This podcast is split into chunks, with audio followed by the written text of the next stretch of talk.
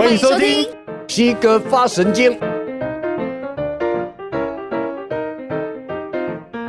本集节目由无肉市集赞助播出。不食众生肉，长养大悲心。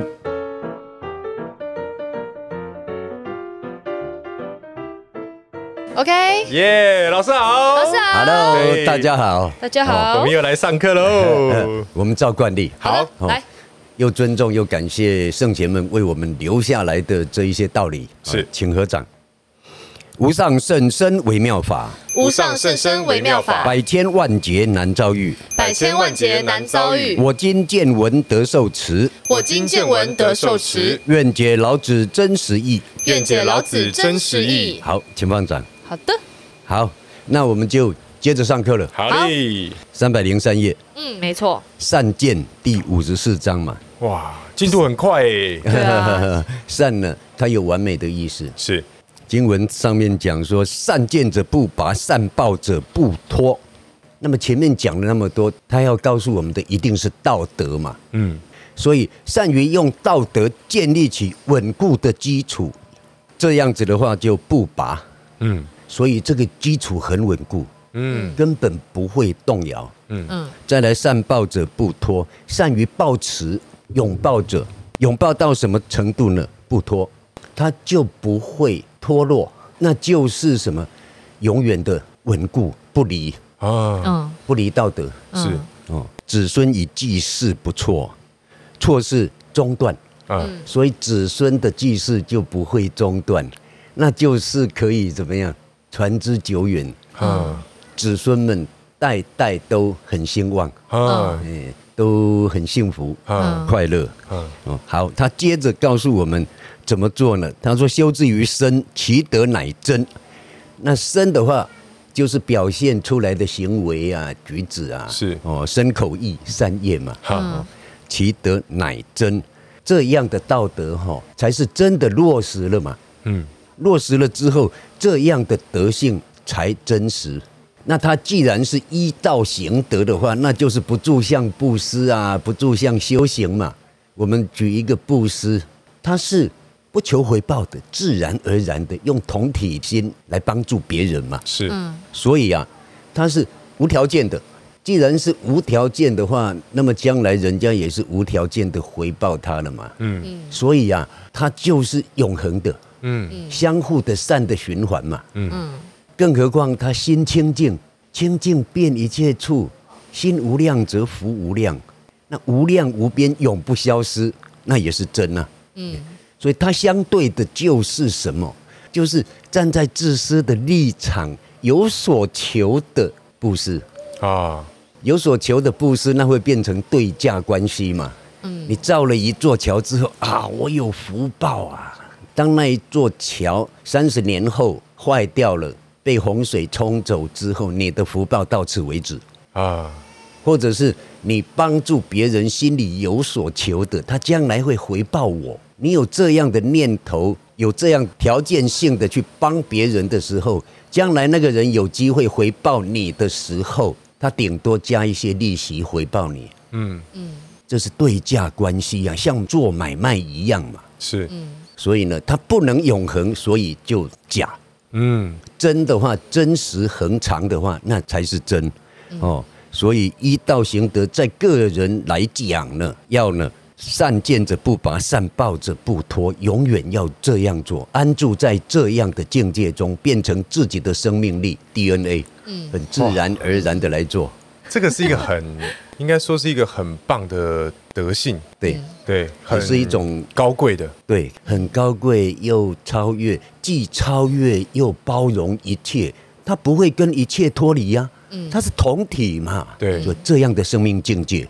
很不容易，而且啊，有百利而无一害，这个是最厉害的。可是这是眼前看不到的，对，因为众生太自私嘛，对，短视尽力嘛，嗯。嗯，所以前面讲嘛，前面讲的这一章，他就是说大道甚夷而民好径嘛，对，超捷径嘛，嗯，明明已经使我介然有之行于大道了哦，嗯。你都已经知道道是什么了，对，而且准备依道而行了，结果呢又被眼前的欲望所迷惑，然后随着自己的恶习性被他牵着鼻子走。你看多可惜呀、啊！哎、嗯，老师，那我再举一个问题好了，就比如说今天就是做了这个善事，哎，比如说买玉兰花好了，哎。对，然后就觉得啊，好辛苦哦。嗯、那因为刚好路过这个缘分，就跟他买了玉兰花。买完以后，等开了大概一两公里以后，才想说，哎，我今天做了一件好事，哎，会不会有好报？后面才起了这个念头。这样算是偏离道吗？呃，这样差了一点点，差了一点。其实他们的境界是自然而然的，该帮就帮，就像那句话。该走的走，行一下嘴冲上也是的，这样子，他们已经到这样的境界。对，哦，好，接着看哈，修之于家，其德乃于。如果你能够自己行道德，而且呢，能推广到自己的家庭或者家族，让大家也能学习跟着做的话，那么你这个家庭、这个家族的福报得得也有得到的意思嘛？哦，福报福德嘛，嗯，乃余。就会吉庆有余，多到用不完。嗯，都是好处啊！你不需要求好处，你只要做对了，它自然有好处，因果跑不掉嘛。嗯，想那么多干嘛呢？嗯，再来修之于乡，其德乃长。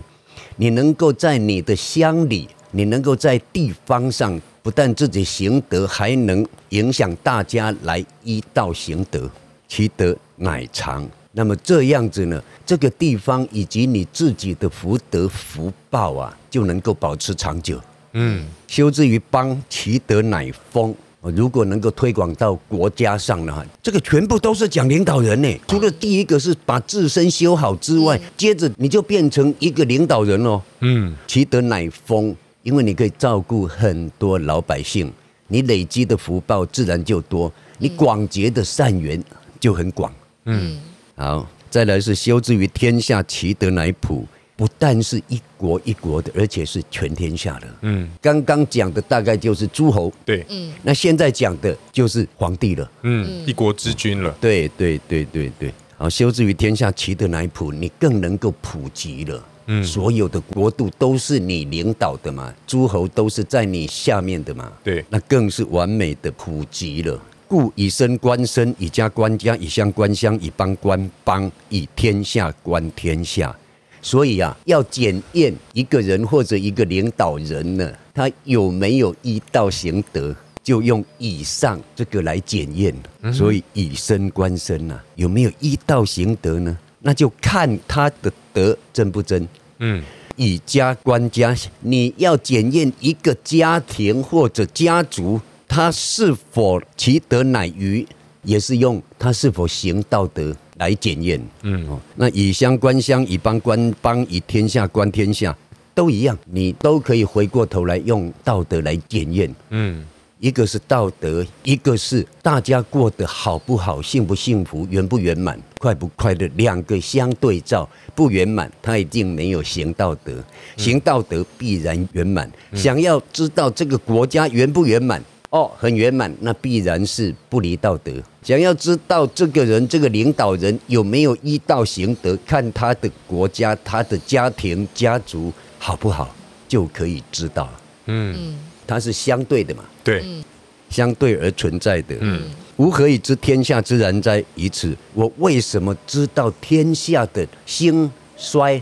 一个天下的安不安定，人民百姓过得好不好，或者一个公司。他经营的好不好，他的属下快不快乐，以此都用这个为标准，哦都用道德为标准。嗯，所以啊，前面那个就是没有依道行德嘛。这里告诉我们，依道行德的话，就会展现出这么美好的现象。嗯嗯，这一章就是告诉我们说，依道行德会体现出什么样的状态。对，所以上一章跟这一章是个对比。哈，嗯，哦，OK，好，那我们接着讲喽。好。再来是韩德第五十五章，是那韩者，那也是永远不离了。嗯，哦，我们看经文，韩德之后，比于赤子。如果呢，你永远不离于道德的话，依道而行谓之德嘛，哈，而且落实在德性上，就是真实的面对一切人事物，在生命中操作，嗯，哦，运作者，比于赤子。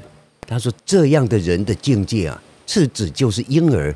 婴儿刚出生的时候，他皮肤显现出来的是偏红色，嗯嗯，哦，所以用赤子来表达。那赤子当然就是淳朴了，他一开始还没有什么分别心呢，嗯，哦，他用婴儿来比喻一个有道有德的人，然后接着讲婴儿他是什么样子呢？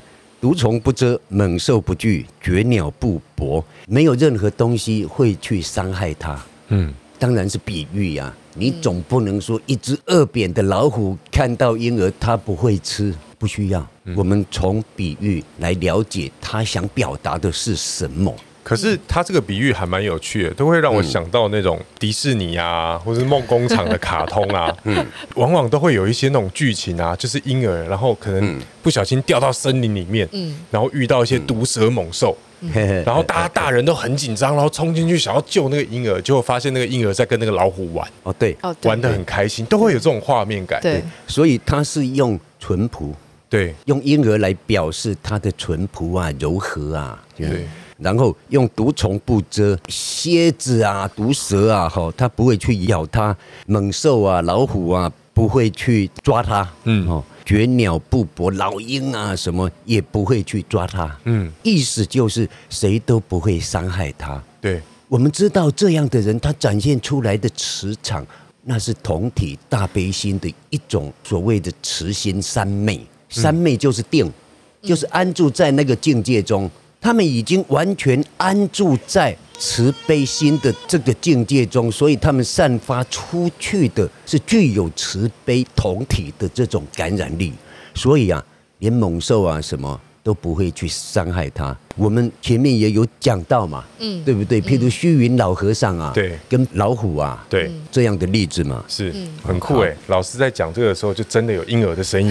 对，是你的孙女呢，还是你的孙女？是孙女，还是孙女？是孙女。好，我们接着看他怎么继续的比喻哈。好，骨若筋柔而握固，婴儿嘛，其实他的身体算是弱小的嘛，嗯，但是他的筋呢？也很柔软，但是抓东西却很紧啊！哦，对，他这样来比喻，这个是真实的现象啊。小朋友的手抓东西还蛮紧的。对对，哦，好，未知牝牡之合而追作，还不知道牝牡之合就是交合嘛？哦，男女生的事，对，男女啊，或者雌雄啊，哈，他们的交合而追作，追小朋友的小鸡鸡叫追。啊，真的，哎，对，追却做，哦，却能够硬挺起来。他用这个来表达什么？精之至也，他很精纯，完全的精纯，没有任何的杂染。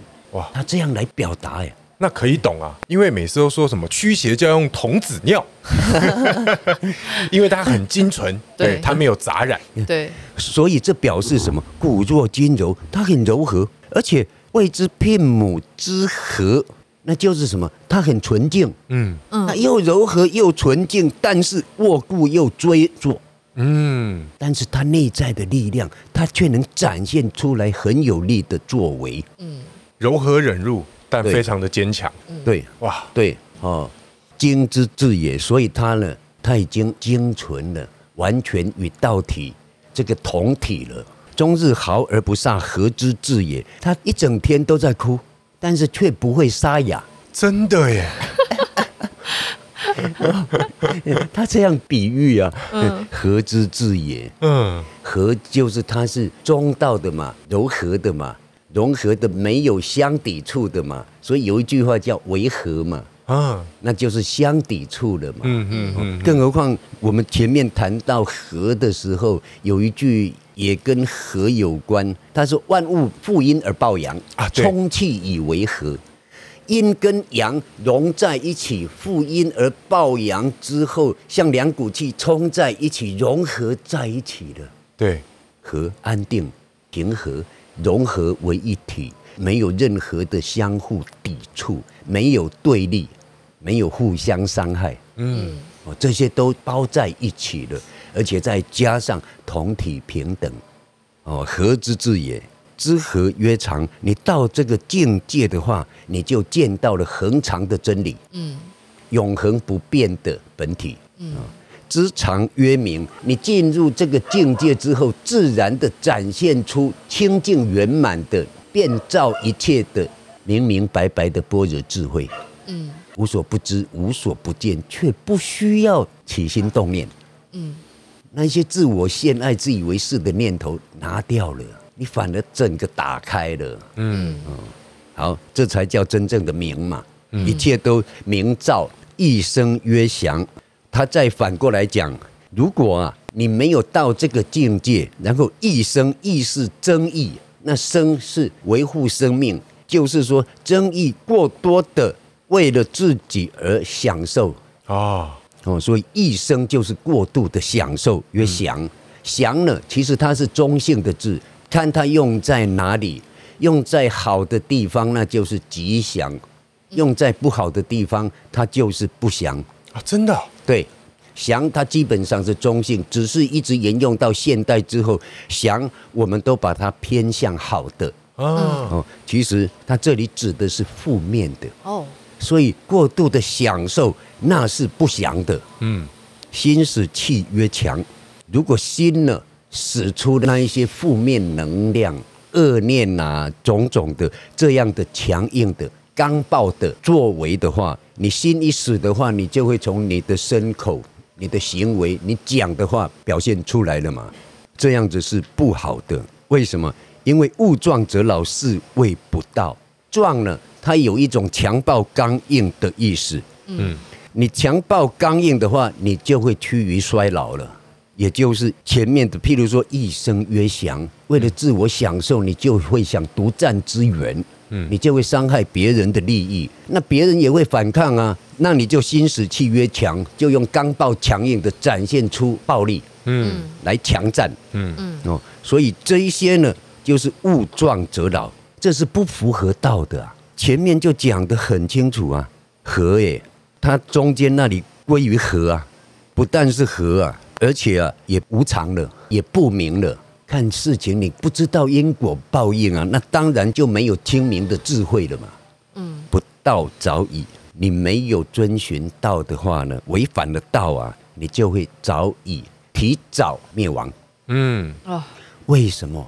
因为你一生曰想，消耗福报嘛。嗯，然后为了抢夺资源，你又造恶业，然后为自己制造很多仇人呐、啊。所以这样子，当福德耗尽的时候呢，你就要受报。有些人过去生带太多的福报来了，所以福报也是因为德才得来的啊。嗯，那他这一生即使临命终的时候还没有受报，那么他来生就很惨，不但没福报，而且仇人一大堆。因为福大业大哦，对，福大业大，一般人解读是说福报大，所以事业啊家业很大啊。嗯，不是这个意思，小心了啊，福报大造的恶业可能更大。嗯，是这个意思，是在警醒我们啊。嗯，其实感觉在很多戏剧都会看得到那种仗势欺人的啊，会最后都没有什么好下场，家道中落啊，或者是破产啊之类的这种。可是，在世间就很难遇到这种事啊。在世间那种真的有钱有势的人，就是真的在一直在欺负人。他就是有权有势啊。对啊，嗯，然后你就觉得啊，那就来世界啊。碰到这样的人，第一，我们是心里还是点头说，嗯，你过去生做了很多福报，但是接着就摇头，真可惜啊，你没有把这些福报再继续做好事，累积福报跟广结善缘，嗯，却拿来消耗跟制造仇人。哎，老师，嗯，那如果说这边物壮则老啊，嗯，那我们通常讲说物极必反是反义词嘛，就是比较负面的时候对会用到的。那物壮则老，其实这边也是比较负面的啊。对呀，那在这里的物壮则老，我可以形容它是物极必反吗？可以哦，可以。所以啊，物极必反，如果用在负面的时候嘛，是谓不到啊，因为它就是。太过分了嘛，自私自利伤害人嘛。是，那有人把道啊，道的运作解读成物极必反，譬如说反者道之动。哦，之前有讲过。对对，前面讲过嘛。有一些人把它解读成物极必反，就是道的运作方式。哦，哇，那差很多哎，完全不一样哎。对啊，差很多。这里明明摆着。物极必反，是谓不道啊。嗯嗯，如果物极必反是道的话，那修成佛他又要掉下来变恶劣的众生吗？不会吧。好，物极必反，返回原点啊，什么这一类的说法啊？那么人老了快死了，是不是又要忽然变回婴儿？哈班杰明的奇幻旅程。对呀、啊，没这回事嘛。嗯，物极必反，主要在指负面的。然后从物极必反可以想到的就是什么六道轮回嘛。啊，你好不容易变好了，那享受荣华富贵，你又造恶又反了。你造恶之后变得很惨，之后你又开始累积福报，累积福报，慢慢的又变富有了，就这样子一直搞六道轮回，也可以说物极必反。嗯，但是这不是道哦。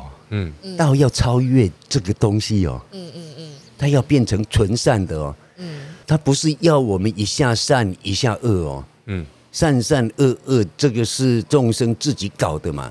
那圣人们因为知道有因果报应，所以啊，他找到正确的道路嘛，要我们啊以善养善，以德养德。嗯，哦，所以这个叫含德之后嘛，比喻赤子嘛，所以这个赤子就是婴儿。对，然后物壮则老，就是强壮壮大暴力。嗯，一个是柔和的，一个是刚暴强硬的。嗯，他就这样把它对比出来了。嗯，OK，哦，好。好，那这一章我们就讲到这里结束喽。好，OK，好哦。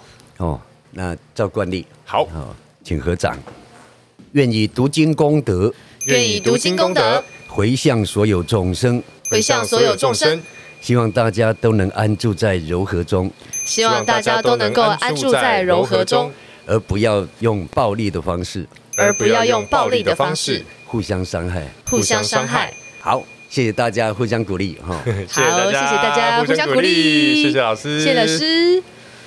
其实真的很常遇到这样的人啊，对啊，就是占着自己的 muscle 比较大，不管是国家也好，其实从求学时期就常遇到这样的人，就比较容易会欺负弱小，就是我，就你呀，都立了，对呀，那就是自私自利，为了自己嘛，嗯，那要不然就是刷存在感嘛，啊，还是为了自己嘛，嗯。你看这个我执贪爱多严重！老师，你以前是这样的人吗？